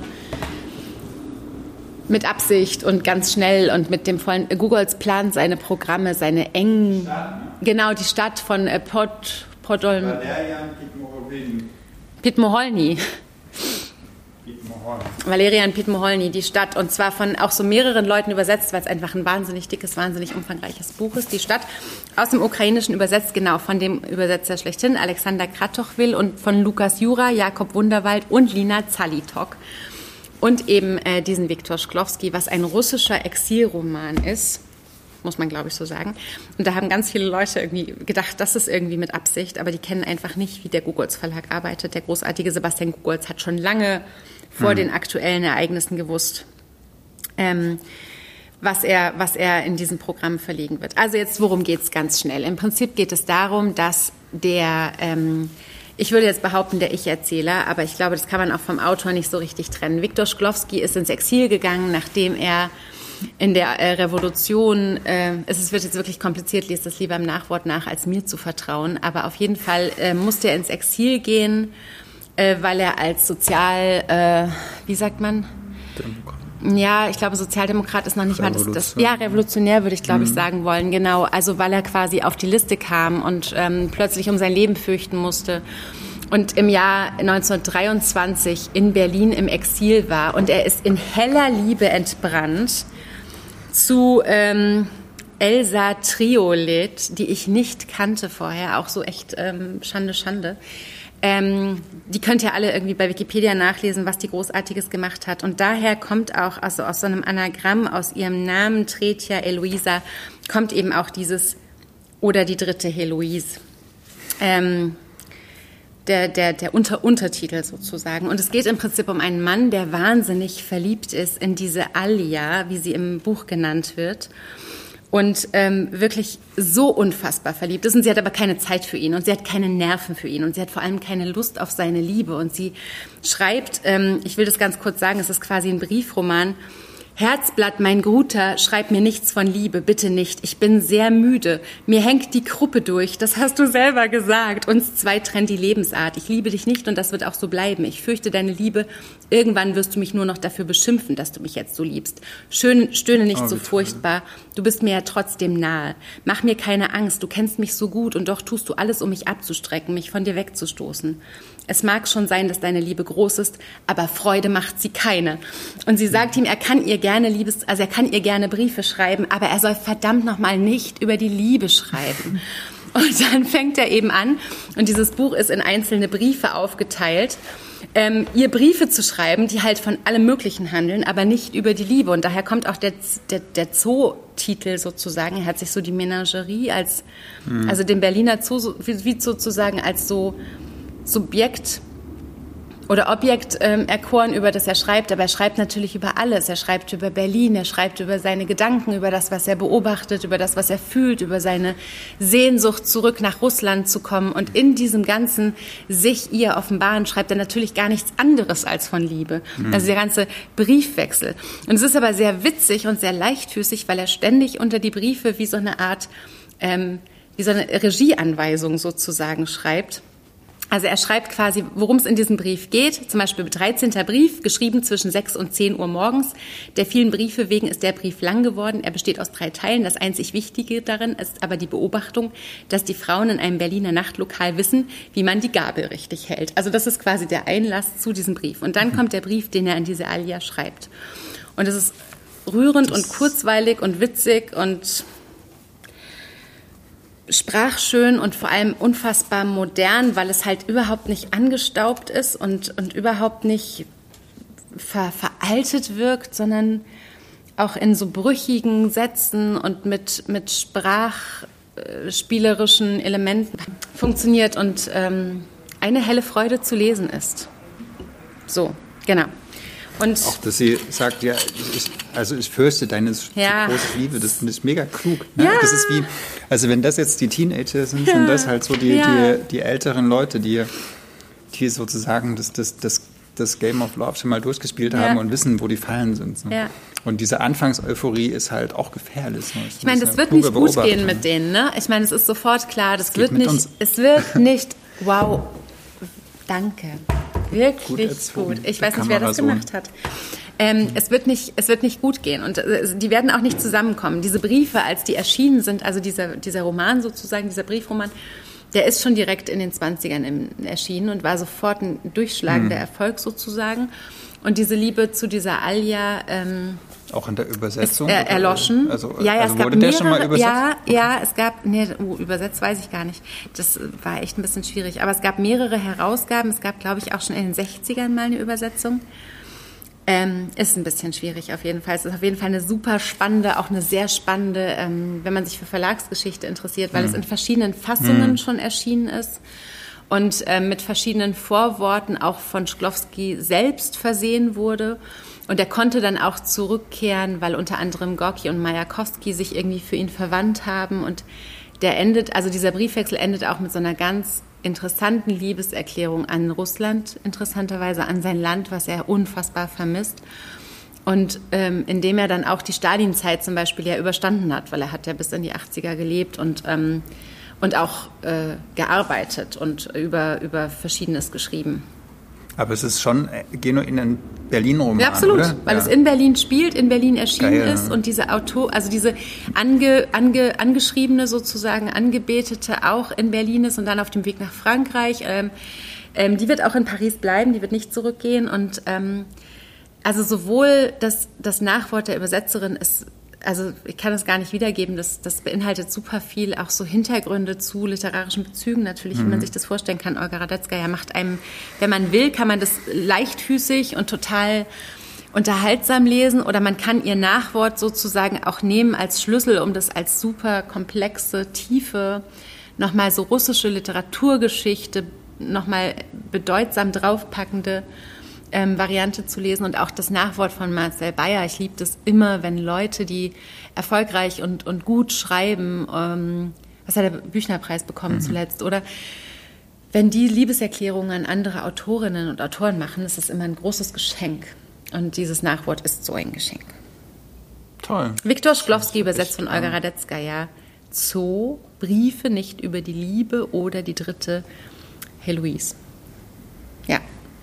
Gogolz Verlag, well done. Und ich finde es rosa.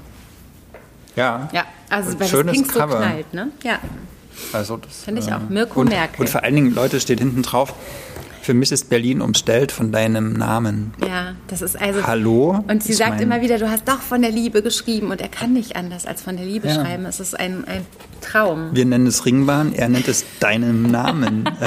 Yes. ist cool. So, wir kommen nicht raus. Ja, Und es stimmt, wir 1923 kommen in Berlin und er beobachtet all die guten Dinge. Ah nee, du wohnst außerhalb der Ringbahn, oder?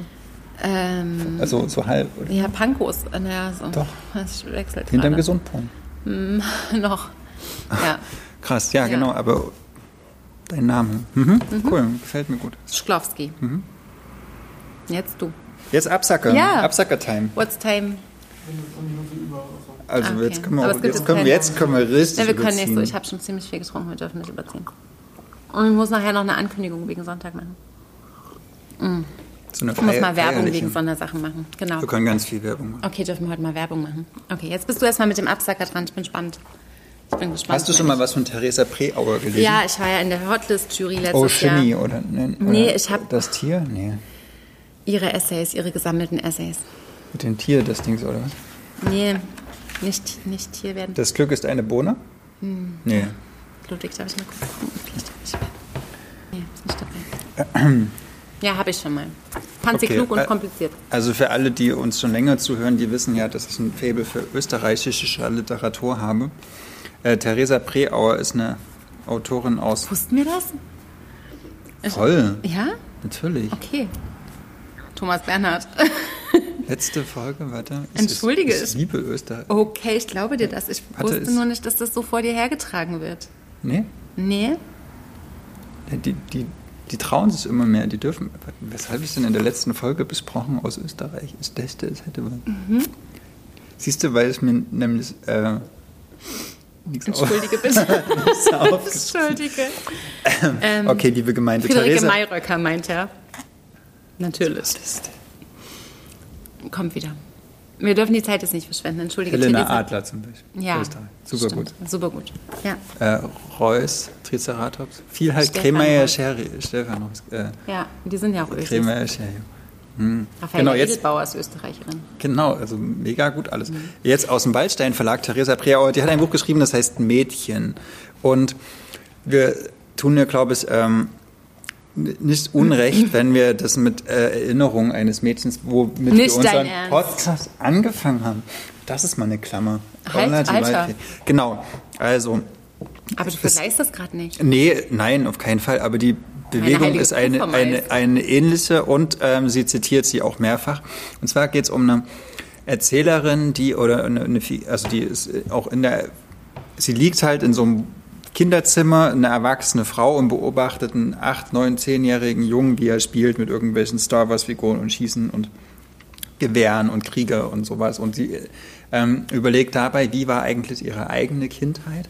Mhm. Also dieses klassische, äh, ich gucke mir alte Fotos an zum Beispiel und eigentlich in, erinnere ich mich nur anhand der Fotos. Also meine Aber das Erinnerung ist die Jahre. Also Annie Ernaux macht genau das Genau. in die Mhm. Jahre. Ja, das darf und- man nicht nachmachen, finde ich. macht sie äh, und, und, und überlegt halt, also sie, sie sieht den Jungen der Gegenwart, wie er so frei spielt, wie er alles darf und dann äh, überlegt sie, ja, wir mussten als Mädchen eigentlich immer ein bisschen brav aussehen, Mhm. immer saubere Lackschuhe tragen, weiße Socken, keine Ahnung und ähm, so eine, so eine also die, die, die hm. ganze Zeit erzählt sie auch davon, wie so eine bestimmte Art von Wildheit so domestiziert wurde, wie eigentlich hm. die ganze Zeit Weiblichkeit bedeutet, domestiziert zu sein, im ja. Gegensatz dazu, äh, dass Jungs wild, sein dürfen, wild dürfen toben, dreckig so sein dürfen, mhm. voller Schlamm sein dürfen, die, die, die, ähm, die Milch auf dem Küchentisch stehen lassen und nicht in den Kühlschrank zurückräumen und sowas. Und es wird alles verziehen und, die, und den Mädchen wird es eher anerzogen, so, so fürsorglich und zu ruhig. sein, empathisch, ja. äh, genau, nicht auffallen, mhm. ähm, brav. Ne? Ja. Und, und, und, und die Bravheit der, der Mädchen ist die Tugend, die bei den Jungs die Wildheit ist. Ne? Also je wilder und freier, desto toller. Ja, ja. Mhm. genau. Ähm, okay. Und Hast du das schon mal gehört? Ja. Ja, ist auch. Okay. Und es ist äh, nichts Neues in diesem Buch. Also ich finde, da wird relativ wenig Neues erzählt, aber es wird nicht unbedingt schlecht erzählt. Also mhm. ähm, sind die halt ist ja literarisch wahnsinnig versiert. Ich finde, die hat ja schon, äh, die weiß ja, wo man quasi literarische Schrauben ja. dreht und, und Bilder baut und so. Die hat ja genau. literarisch ja. sehr viel. Ähm, und sie wehrt sich auch gegen diese Mädchenhaftigkeit. So. Also sie hat auch versucht, dann immer selber so zu toben und sowas. Und sie sagt zum Beispiel auch, Mädchen bedeutet auch gegen das Mädchensein aufzubegehren.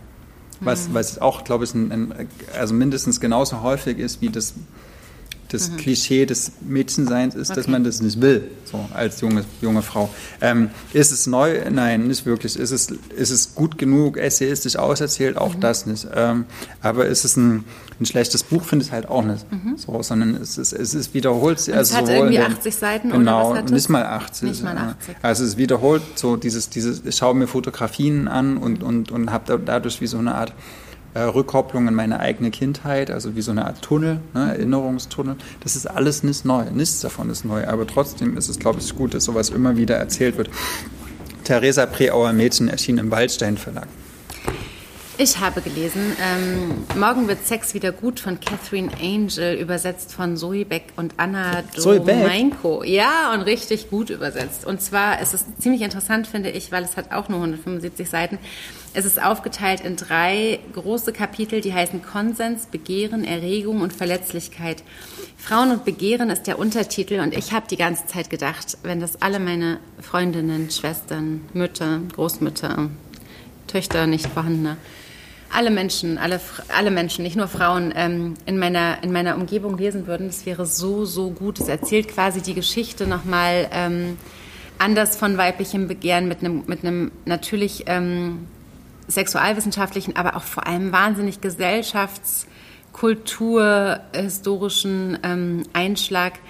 Die, die Überlegung ist so ein bisschen, dass der ganze feministische Diskurs, nämlich der darauf abzielt, du musst vor allem deine Einwilligung geben. Also du musst quasi ähm, Konsens gefunden haben, ähm, dass der dazu führt, dass Sex auch eine wahnsinnig ähm, so funktioniert es eben nicht. Also weibliches Begehren funktioniert nicht so, dass man sich vorher überlegen kann, ah, ich habe da und darauf Bock und dann stimme ich dem quasi zu und dann passiert mir nichts Schlimmes, wenn ich dem zustimme oder ich lasse es halt und dann darf mir nichts passieren, sondern dass das ganze weibliche Begehren von, von Anfang an und vom Ursprung an was wahnsinnig Unfassbares, Gewaltiges, nicht Berechenbares und auch so, so Fragiles ist, dass man sich die ganze Zeit sicher sein können muss, in jedem Moment eines, eines, eines, eines körperlichen Zusammenseins auch irgendwie sagen zu können, hey, ich habe da gerade gesagt, ich habe tierisch Bock, ich habe es mir gerade überlegt. Also mhm. ganz äh, ver, ver, vereinfacht gesagt. Ähm, dass, man, dass man quasi nicht entbunden werden kann, und zwar egal in welchem Part dieses, dieses Zusammenseins, kann man nicht entbunden werden sozusagen von dem, von dem offensichtlichen Mitdenken und dem Beobachten und dem Mitfühlen und auch, auch, ähm, auch wach sein. Und, und, und ich finde, so habe ich, also sie, sie bringt ganz viele Beispiele aus der, aus, der, aus, der, aus der Gesellschaft. Sie bringt Beispiele aus, also von, von Fällen, von denen man gehört hat. Natürlich spielt MeToo eine riesengroße Rolle. Es spielt aber auch, also ähnlich ging mir das mit Lea Schneider, als sie Scham geschrieben hat, dass ich so das Gefühl habe, endlich sagt's mal eine. Also endlich findet mal eine, die sich auskennt, die sich die sich auf literarische Quellen stützen kann und auf, auf Studien und auf ähm, auf Gesetzeslagen und so weiter, endlich findet die mal Worte für etwas, wo ich irgendwie immer so denke, ah, ich habe ein Gefühl, aber ich krieg's auch schwer in Worte gefasst. Und ich finde, es ist ein Buch, was unfassbar wichtig ist, was wahnsinnig zur, zur Aufklärung, zur sexuellen Bildung, zur, zur, zur inneren Kenntnis beiträgt. Ich möchte das gerne mit dem Rezeptblock verordnen. So, Catherine Angel. Morgen wird Sex wieder gut. Übrigens ein wahnsinnig toller Tipp von dem großartigen Tobi auch, der das schon gelobt hat, als es noch nicht übersetzt war. Und die Übersetzung ist wirklich toll. Also es ist eine wirklich wahnsinnig, also philosophisches, psychologisches ähm, Komplettpaket, was nochmal so eine ganz neue Dimension in, in weibliches Begehren öffnet und mir so ganz viel Sachen erklärt hat. Und auch so eine dieser Erkenntnisse aus dieser ganzen feministischen Bewegung ist ja für mich auch irgendwie immer so dieses Worte finden für Dinge, ne? also Dinge benennen können, mhm. irgendwie zu wissen, wie heißen Dinge. Also ähm, was ist das für ein Gefühl, wo kommt es her, wie, wie, wie ist das Wort dafür? Und das ist, finde ich, was, da kenne ich auch noch wahnsinnig viele Frauen, die das dringend brauchen und, und da sollten wir auch transportieren, dass das wichtig ist. Genau. Zoe Beck und Anna, Annika Domenko haben das übersetzt. Das, Catherine Angel. Ich finde, das schließt einen ganz guten Bogen zu dem Anfang, wo wir über Erinnerung eines Mädchens mhm. äh, gesprochen haben, weil das ist mir in dem Theaterstück sehr klar geworden, dass äh, die, die, Du willst die Klammer schon gerne haben, ne? Naja, nee, weil das wirklich gut passt, weil sie geht halt in diesen, sie, mhm. sie arbeitet ja als, ähm, als wie so eine Betreuerin in so einem Jugendcamp mhm. und dann gibt es diese Partys und sie ist halt so wie wirklich so ein mhm. krasses äh, Mauerblümchen. Sie hatte noch überhaupt keine, mhm, ke überhaupt keine sexuelle Bildung, keine, keine Schule des Begehrens, kein, keine Emanzipation, gar nichts. So, es wurde Frankreich, nicht katholisch. 50er Jahre, so richtig hart. Ähm, und dann, oder 60er. Knapp. Ja, aber so, sie ist in den 50ern ja. so aufgewachsen. Ja. Und, ähm, Jahrgang 43. Genau, und, und, dann, und dann sieht sie, ist sie auf dieser Party und dann kommt dieser ältere Betreuer und, und ähm, fasst sie halt an und sowas und, und ihr Begehren ist, gesehen zu werden, geliebt zu werden, angefasst zu werden. Und, und das ist alles sozusagen da. Ja. Aber de facto wird sie vergewaltigt in dem Moment. Und, mhm. und, dann, und dann überlagern sich so mh, hm, Wünsche des, ähm, der, der Nähe, der Zuneigung mit, mit einer Unfähigkeit, es wirklich in dem Moment zu artikulieren mhm. zu können. Und, und dann finde ich, ist dieses äh, Nein heißt Nein, mhm. ist dann in so einem Moment, also diese, das ist so eine unterkomplexe Aussage ja. und, und, und, und das so aufzuschlüsseln, das, das ist stimmt, viel schwerer. Das stimmt. So. Aber was ich auch noch so, so erkannt habe aus diesem Buch ist, dass dieses ganze Kenne dich und du hast als Feministin quasi die Pflicht, deinen dein Körper, deine Wünsche, dein Begehren zu kennen, dass das alles stimmt und dass es auch wichtig ist, aber dass es ein nicht, also man kann nicht, also diese, diese Fragilität von Begehren oder dass man, dass man auch das Recht haben kann oder dass man als Frau das Recht haben können muss, zu sagen, oh, ich habe da glaube ich gerade Lust, ich würde das gerne unfassbar mhm. gerne ausprobieren und dann aber festzustellen, oh wait, doch nicht. Und dann auch diesen, diesen Rücktritt zu machen, ohne dass man irgendwie mhm. das Gesicht verliert oder so das, das finde ich so, so wichtig. Und es war ja damals quasi noch eine ganz andere Frage. Und heute, finde ich, hat sich aber in manchen Punkten Stimmt, gar nicht ja. so viel geändert, weil man sagt, ah, ich habe ihm ja quasi vermittelt, ich wollte es. Und, und dass du diese einmal die Tür aufhältst, dann, dann genau, muss sie halt Dass diese Verantwortung nicht endet, weil auch Erregung anders funktioniert und weil weibliches Begehren einfach so viel komplexer ist, als zu überlegen, oh ja, Moment, ich hätte es gerne so und so, also machen wir es so und so sondern dass es, dass es was ist, was, was sich bewegt. Die ganze Zeit bewegt es sich. Und, und das finde ich, ähm, das ist auch was, was uns quasi, uns Frauen irgendwie mal so ein bisschen aus dieser, ähm, du musst doch wissen, was du willst und du musst doch wissen, was, nee, wie du es gerne halt. hast. Genau, why? Ja, weder so, Mann noch ist, Frau. Irgendwie. Ja, und es ist aber auch so, ein, so, ein, so, ein, so, eine, so eine Bewegungssache. Ah, aber ganz ehrlich, ich meine, wir lesen ja so eine Sachen nicht erst seit drei Tagen. Ne? Auch sowas wie hier Caroline Enke, wie wir begehren, fand ich einen mega guten, mm. guten Text. Und der ist jetzt 10, 15 Jahre alt und so. Und jetzt kommt so, mm. äh, so ein Buch. Und ich habe trotzdem das Gefühl, wir stehen echt Immer erst am ja, Anfang. Wir arbeiten so, so. uns da echt langsam vor. Und ich glaube, es ist auch total wichtig, dass es weiter solche Bücher gibt. Und ähm, also ich äh, habe in die Richtung jetzt auch weitergelesen mit diesem Das Recht auf Sex von... Ähm, oh Gott, Srivasan ähm, bei Klett Cotta, Übersetzung gerade nicht auf dem Schirm. Und was viel akademischer ist, tatsächlich sich viel, viel schwerer liest und viel, ähm, ich meine, die ist irgendwie Professorin in Oxford irgendwie, das ist tatsächlich auch berechtigt viel akademischer, aber es, mhm. also Catherine Angel macht einfach sowas, das kann man mit der, kann man wirklich mit der Gießkanne verteilen. Jetzt müssen wir aufhören. Warum? Ich finde es gerade spannend. Ja, aber ich kann dem auch jetzt nichts Klügeres mehr hinzufügen. Doch. Wir können lieber ähm, überlegen, worüber wir sprechen. Das, das nächste Mal ist die 40. Folge. Alter, ja, ne? wirklich äh, Sind wir dann noch zusammen? Also, also das ist Mai, ne? Entschuldigung. Nein, aber wir, die, die Juni, warte mal, die Juni- und Juli-Folge sind ja nicht zusammen. Wir möchten mal ganz kurz sagen, warum wir nicht zusammen sind. Ach, und ich muss auch noch was zu Sonntag sagen. Du sagst, Stimmt. warum wir nicht zusammen sind, ich sag was zu Sonntag. Ähm, also die nächste Folge sitzen wir noch nebeneinander am Tisch. Die 41. und 42. Folge können wir nicht zusammen am Tisch sitzen, weil ich im Juni und Juli in New York bin. Und da versuchen wir uns dann irgendwie zusammenzuschalten. Und ähm, hm, machen wir. Wir versuchen ähm, nicht. Wir machen ja, wir werden uns zusammenschalten. Wir reden, wir werden natürlich trotzdem lesen und wir, wir vermissen uns ganz schrecklich die ganze Zeit. Und, äh, ich finde es auch cool, dass wenigstens einer von uns in New York ist. Also eigentlich hat zwei ich mein, von uns da, da ist eine Schlafcouch, Maria, nee, kommt jederzeit, äh, wirklich. Und aha, kann ich noch was sagen? So Bitte. Ich habe vermiete in der Zeit mein Zimmer in Neukölln. Wissen wir noch nicht. Doch. Ach so, wissen wir noch vielleicht nicht. Vielleicht Ah, okay. Also, naja, es gibt vielleicht schon Anwärter, aber, ähm, aber von Anfang Juni bis Ende Juli gibt es ein Zimmer in Neukölln für. Jemand fragt, was machst du da Schönes?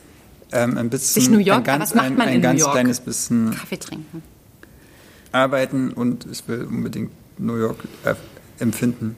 Ludwig hat jetzt quasi diesen großen Luxus, dass er von überall auf der Welt aus mhm. arbeiten kann. Und ich kann von überall Zimmer. aus E-Mails beantworten. Geil, oder? Geil. Und er nutzt mhm. das. Genau. Das wird richtig schön. Also wir werden dann so einen Livestream machen äh, mit so zwei Accounts einfach. Ähm, ähm, ja, ich habe so in der letzten Zeit oder in, in der letzten Geburtstag ja, das, da, das, das, ist, das ist, vielleicht kommen wir für den Tag. No, no, no, no, no. Ähm, Hauptsache es gibt die letzten Lektüren, schreibt Andrea. Das finde ich auch. Ja. Genau. Hast du noch was zu sagen zu New York? Sonst sage ich was zu Sonntag. Ich hatte, Mann, ich hatte einen Kumpel in Kreisfeld, der, der war mal in, in eine, eine, Gastdozentin verliebt und die ist aber dann zurück nach Neuseeland. Der, der ist, die ist dann zurück nach Neuseeland äh, gezogen wo sie, oder gegangen, wo sie halt herkam. Ja. Und er war so schrecklich verliebt in sie. Hm, süß. Und irgendwann hat er so gedacht, ich halte es nicht mehr aus. Und dann ist er wirklich, äh, wie heißt die Hauptstadt von Neuseeland? Ähm, wie heißt die Hauptstadt von Neuseeland? Das ist nämlich äh, Wellington. Fall. Wellington. Genau, dann ist er irgendwie 32 Stunden geflogen und hat dann angerufen oh. und hat gesagt, hey, was machst du gerade? Und ich so, ah, ich sitze im Büro. Und er hat so gesagt, guck mal aus dem Fenster. Und, hat sie aus dem Fenster geguckt? Und er stand halt da unten. Und sie so, äh, und man natürlich überfordert und fand es total scheiße. So. Ja. Meine, wir würden es alle irgendwie scheiße finden. Ja. Genau, und dann haben die sich eine Woche irgendwie gedatet und dann ist er wieder zurückgeflogen und dann ist es nie was draus geworden. Und dann er hat so gesagt, weißt du, was das kostet? Er, er, hat, genau, er hat so, ich habe meine ganzen Ersparnisse dafür verblasen und dann habe ich ihn gefragt, äh, Olli, war es das wert? Und er so, klar. Und ich habe in dem Moment ist er ist, ist der in meinem äh, Hall of Fame ist das so aufgestiegen, weil ich finde das so ultra romantisch, ja. einfach 32 Stunden hinfliegen Okay. um zu sagen, hey, ich stehe gerade vor deinem Fenster. Oh, Alter, hör auf Also 9. Ja. 9. Juli. nein, du musst nicht wissen auch nicht welches Fenster, aber nein.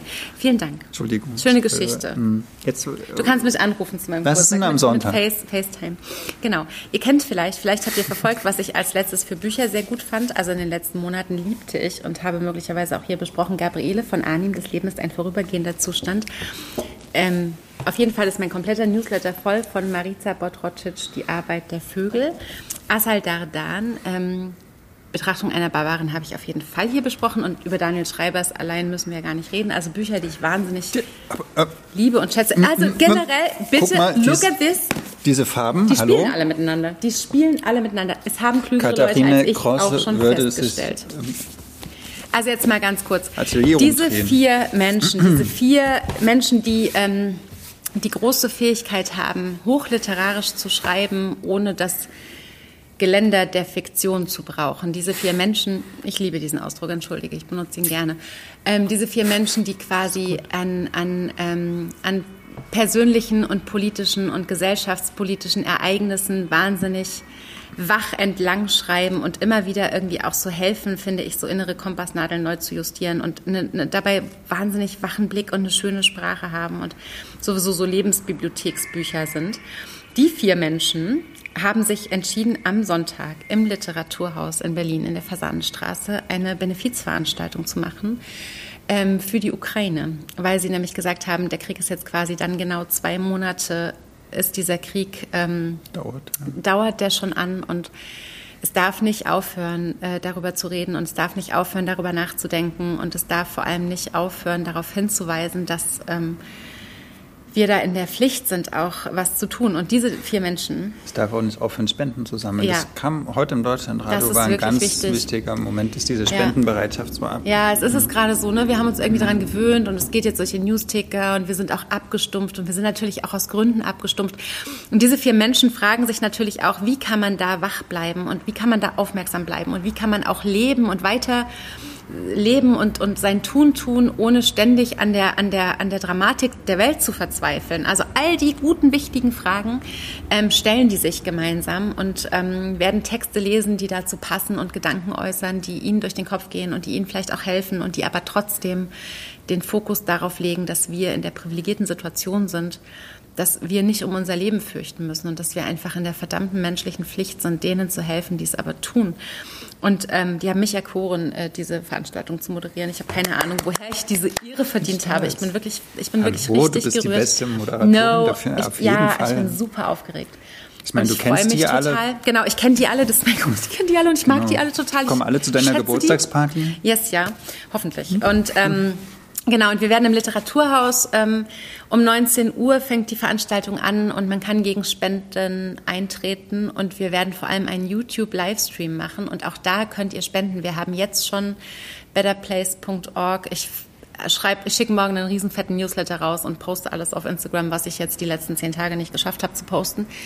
Ähm, auf jeden wir Fall spenden wir. Auch noch mal unter unserem ja, genau, Ding, das wäre schön. Hier. Wir spenden mhm. auf jeden Fall ähm, an zwei verschiedene, es sind schon 1000 Euro zusammengekommen, obwohl wir noch nichts gemacht haben, also außer uns gefreut.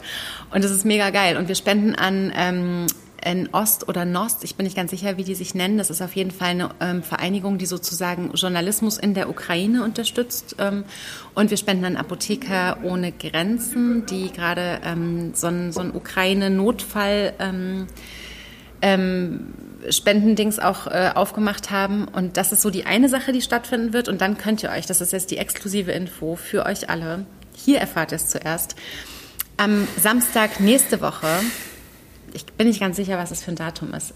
Also Sonntag jetzt ist der, ich glaube, der 24. sein. Ja. Und am Samstag nächste Woche könnte der 30. sein, aber ich bin gerade ähm, zu begrauburgundert, um das genau zu sagen. Doch, könnte. Mhm. Werden wir um 20 Uhr Instagram Live machen, Daniel Schreiber und ich. Und werden 30 exklusive Buchpakete verkaufen. Also sowas habe ich noch nie gemacht und ich habe da auch mega Bammel vor und ich freue mich aber auch mega drauf, weil die Verlage, die vier, ähm, also quasi Rowold, Luchterhand, Hansa Berlin und Hoffmann und Kampe haben die Bücher springen lassen. Die AutorInnen haben sie handsigniert für euch und wir werden einen ähm, wunderschönen Kunstdruck beilegen und wir werden äh, noch so ein paar Überraschungen dazu packen. Ich habe eine handgeschriebene Dankeskarte geschrieben. Ich dachte, ihr macht das an dem Abend direkt. Nee, wir machen das nicht an dem Abend, ah, weil okay, an dem Abend direkt ähm, ist okay. die Spende und das geht über Better Place und es gibt aber eben diese LGBTQI, ich verlinke euch das auch morgen spätestens, ähm, Organisation, die sich eben um ähm, geflüchtete LGBTQI-People aus der Ukraine kümmert und ähm, für die wir eben auf jeden Fall auch sammeln werden und denen wir quasi, weil sie nicht auf Better Place sind, die kompletten Einnahmen aus diesem Spenden, also diesen, diesen Pakete verspenden, verkaufen. Genau. Cool. Genau. Also und dann, das und dann Könnt ihr nur im Livestream kaufen. Versteigert man dann das oder wie? Ja, ich habe auch meine, das ist ein überlegt. Paket, was eigentlich schon ja. fast 100 Euro wert Genau, also die Bücher haben so einen Wert von 84 Euro und das wird jetzt ganz hart, weil wir haben echt lange darüber nachgedacht, wie wir das machen. Und ich war sehr für Versteigern und ich war auch dafür zu sagen, hey, es gibt noch ein Abendessen mit Daniel Schreiber und mir. Daniel kocht, ich singe, keine Ahnung, wir gucken mal, was wir oh, machen. Daniels Marmelade. Ja, Daniel mm. kann besser kochen und ich kann überhaupt nicht singen. Aber wir gucken mal, wie das läuft. Zumindest haben wir uns jetzt aber tatsächlich gedacht, eben für den, für den Spendenfaktor werden wir diese Pakete für 250 Euro verkaufen kaufen. Und jeder, der eins haben möchte, und es gibt 30 limitierte, und dann ist es auch wirklich vorbei. Und wir wissen, es ist eine Menge Geld. Aber wir glauben eben, es geht eben nicht darum, diese Bücher zu haben, sondern es geht eben wirklich darum, für diese Sache zu spenden. Und jeder, der eins haben möchte von diesen 30 Paketen, kann im Laufe dieses Livestreams sozusagen sagen, hier, ich hätte gerne eins. Und Asaldadan sitzt dann da und notiert sich, wer das kommentiert hat. Ich glaube, das wird total schön. Und Asal und Gabriele und Mariza werden sich auch einschalten währenddessen. Und wir werden irgendwie so im Livestream zusammen irgendwie im Gespräch darüber sein, warum das alles so wichtig ist. Und wir gucken mal, wie das läuft. Genau. Also ich würde mich sehr freuen, wenn ihr da äh, auf jeden Fall dabei seid. Das ist cool, dass du das machst finde das auch ganz schön das klingt nach einem Haufen Arbeit. Ja, also, also Gabriele von Arnim hat jetzt irgendwie mal so durchgezählt, wir haben jetzt irgendwie 200 E-Mails gewechselt für diese mhm. Geschichte und wir sind super ähm, aufgeregt und freuen uns und halten das einfach für total wichtig, da jetzt gerade auch nochmal so eine so eine, so eine Aktion zu machen, eine Stellung zu beziehen. Ähm, es beschäftigt uns ja alle, egal was wir sonst noch so posten, es ist ja was, was immer mitschwingt. Aber jetzt da nochmal aktiv zu werden, ist uns das Wichtigste. Genau, also ihr müsst euch Sonntagabend merken, 19 Uhr, der Livestream ist auf YouTube. Und der betterplace.org äh, Spendenpool ist jetzt quasi schon online. Und dann müsst ihr euch eben Samstag merken, den 30. um 20 Uhr, wer eines von diesen limitierten 250 Euro teuren, ähm, supergeilen äh, Spendenpaketen haben will sollte sich dann einfach in diesen Livestream schalten und sagen, hier ich und fragt eure ähm, Freunde, ob sie mitmachen wollen und eure Freundinnen. Das wäre, glaube ich, gut. Genau. Danke, dass ich so viel Werbezeit haben durfte für diese Sache. Haben wir sonst. Das ist für einen guten Zweck kriegst du immer wieder. Zweck. Ich finde es cool, dass du das machst. Und Danke. vor allen Dingen auch, dass ähm, die AutorInnen das machen. Ja. Weil die kriegen ja auch alle nichts dafür. Nee, genau, wir kriegen alle nichts dafür und wir lieben und alle das, äh, das Gefühl, aber auch irgendwie in die Aktion zu kommen und irgendwie auch nochmal, also ehrlich, ich darf dieses Sneak Peek gar nicht geben, aber Gabriele von Arnim hat extra noch einen Text geschrieben, der so unfassbar berührend und gut und ähm, hoffnungsvoll und wichtig ist. Alleine dieser Text ist irgendwie ähm, also alles, alles vier großartige, wichtige Stimmen. Aber ich freue mich einfach, dass wir so, es sind wirklich tolle Sachen, die da am Sonntag passieren werden im Literaturhaus und auf YouTube. Genau, ihr könnt also von überall aus dabei sein. Das finde ich auch total wichtig. Also jeder darf dabei sein. Deswegen wollen wir es auch nicht im Literaturhaus verkaufen, weil wir irgendwie mhm. glauben, es ist was, ja, was. Das war am Anfang die für die oder Welt Idee, oder? Glaub, Na, wir haben immer noch ein bisschen hin und her überlegt, weil wir machen sowas ja auch zum ersten Mal. Hm. Aber wir werden es schon schaukeln. Genau. Und zum letzten Mal. Hoffentlich. Also wir wissen auch nicht, ob wir es zum letzten Mal machen. Wo ist denn Wein? Das sind zwei. Ach, wir können. Also wir können auf keinen Fall. Ähm, genau. Es gibt viele tolle ähm, Dinge, die sich da gerade bewegen, auch von anderen. Ähm, und wir werden auf vieles noch hinweisen. Aber es ist auf jeden Fall wichtig, dass nach zwei Monaten das nicht einfach so im Sande verläuft und abbricht, weil wir abstumpfen oder nicht mehr weiter können. Ich weiß noch, wir haben so kurz. Na, Jetzt noch einen Satz, dann müssen ja, wir mal zum Schluss kommen. Also vor zwei Monaten haben wir uns überlegt, ob wir überhaupt diesen Podcast noch machen ja. und sowas. Und jetzt ist schon sowas entstanden. Ja, aber und es entstehen halt viele gute Sachen auch. Und ich finde, was ich auch so, äh, so lustig stimmt nicht, was ich so interessant fand, dass am Anfang haben die ganzen Autorinnen und Autoren, die ich kenne, aufgehört zu posten, weil sie irgendwie gedacht haben, Moment so mal, wir, wir sind gerade nicht wichtig und es ist nicht relevant, was wir machen. Und ich war so berührt auch davon, weil ich gedacht habe, doch gerade ihr seid gerade die, die Allerwichtigsten. Ganz viele Menschen fragen sich nicht, ähm, ganz viele Menschen fragen sich nicht, ob ihre Arbeit gerade ähm, pietätvoll ist oder, oder relevant in diesem Kontext. Und ausgerechnet die Leute, die irgendwie mithelfen, dass wir nicht durchdrehen durch ihre Stimmen und Ideen und, und, und, und, und Möglichkeiten, die uns eben helfen, die Welt zu verorten und zu verankern und überhaupt zurechtzukommen in diesem Chaos die haben sich so als erste kurz zurückgenommen und kommen jetzt aber mit Ideen und mit einer, mit einer literarischen Kraft und mit einem, also das, das finde ich total interessant und, und großartig zu beobachten. Und das zeigt eben, dass Kunst immer auch politisch ist. Mhm. Also, dass es immer so eine, so eine Wirkmacht hat und dass wir so viele gute Texte lesen können, die uns eben helfen können, Dinge besser zu verstehen und so weiter und so fort. Und ja. Genau, also vier großartige Autorinnen, die am Sonntag alle ähm, dafür sorgen werden, im Literaturhaus und auf YouTube, ähm, dass für die Ukraine so viel Geld wie, wie äh, irgendwie möglich zusammenkommt, dass wir gleichzeitig besser zurechtkommen mit dem, was uns gerade überfordert und dass wir ähm, nicht aufhören, Hoffnung zu haben und nicht verzweifeln. Genau. Danke, Cheers. dass ihr uns zugeschaut und zugehört habt. Toll, dass du das machst. Das war der Podcast zu unseren letzten Lektüren. Wir sind Ludwig und Maria von Blau-Schwarz Berlin.